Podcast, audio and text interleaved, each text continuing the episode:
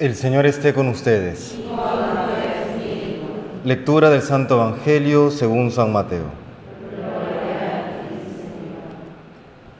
En aquel tiempo dijo Jesús a sus discípulos, habéis oído que se dijo, amarás a tu prójimo y aborrecerás a tu enemigo. Yo en cambio os digo, amad a vuestros enemigos y rezad por los que os persiguen Así seréis hijos de vuestro Padre que está en el cielo, que hace salir su sol sobre malos y buenos, y manda la lluvia a justos e injustos. Porque si amáis a los que os aman, ¿qué premio tendréis? ¿No hacen lo mismo también los publicanos? Y si saludáis solo a vuestros hermanos, ¿qué hacéis extraordinario? ¿No hacen lo mismo también los gentiles? Por tanto, Sed perfectos como vuestro Padre Celestial es perfecto. Palabra del Señor.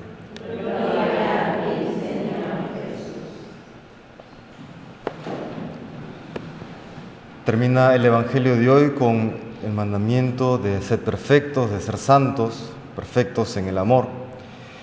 Y nos da el Señor dos instrucciones clarísimas para poder alcanzar esta santidad amen a sus enemigos y saluden a todos, no solamente a sus hermanos.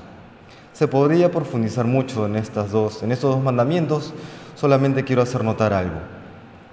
Para amar a los enemigos y para saludar a todos hay un presupuesto antropológico, hay un presupuesto humano.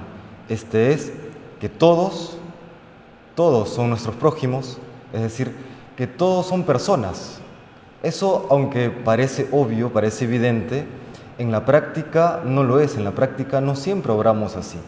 Vemos amigos y enemigos, vemos compañeros y rivales, vemos gente que nos cae bien y los que nos caen mal, vemos mm, compañeros de trabajo, vemos jefes, vemos subordinados, vemos eh, personas que cumplen tal o cual función y en el fondo terminamos despersonalizando, deshumanizando al prójimo.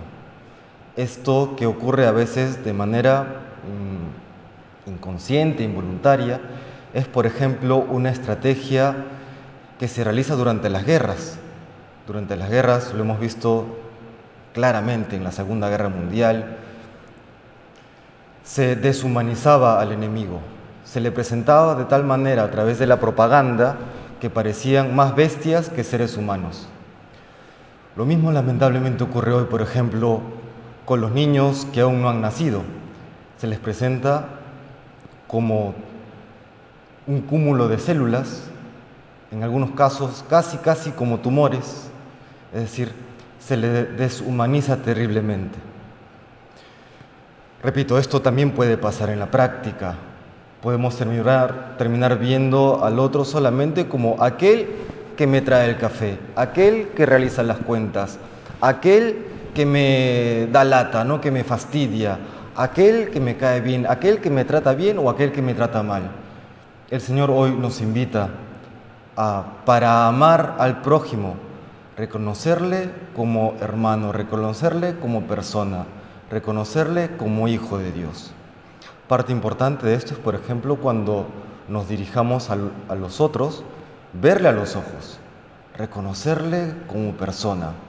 Incluso haya cometido muchos errores o muchos pecados, saber que esa otra persona es más que sus culpas, es más que sus pecados, es más que sus errores. Es así como oró Jesús. Nadie te ha condenado, mujer, yo tampoco te condeno anda y no vuelvas a pecar. Padre, perdónalos porque no saben lo que hacen. Es capaz el Señor de ver al prójimo como hermano, al prójimo como persona. Y para esto, por supuesto, necesitamos la gracia de Dios, gracia que suplicamos especialmente durante todo este tiempo de cuaresma. Que el Señor nos conceda esa lucidez, esos ojos suyos, ese corazón suyo, para ver siempre a nuestro hermano como un hijo de Dios. Que el Señor nos bendiga.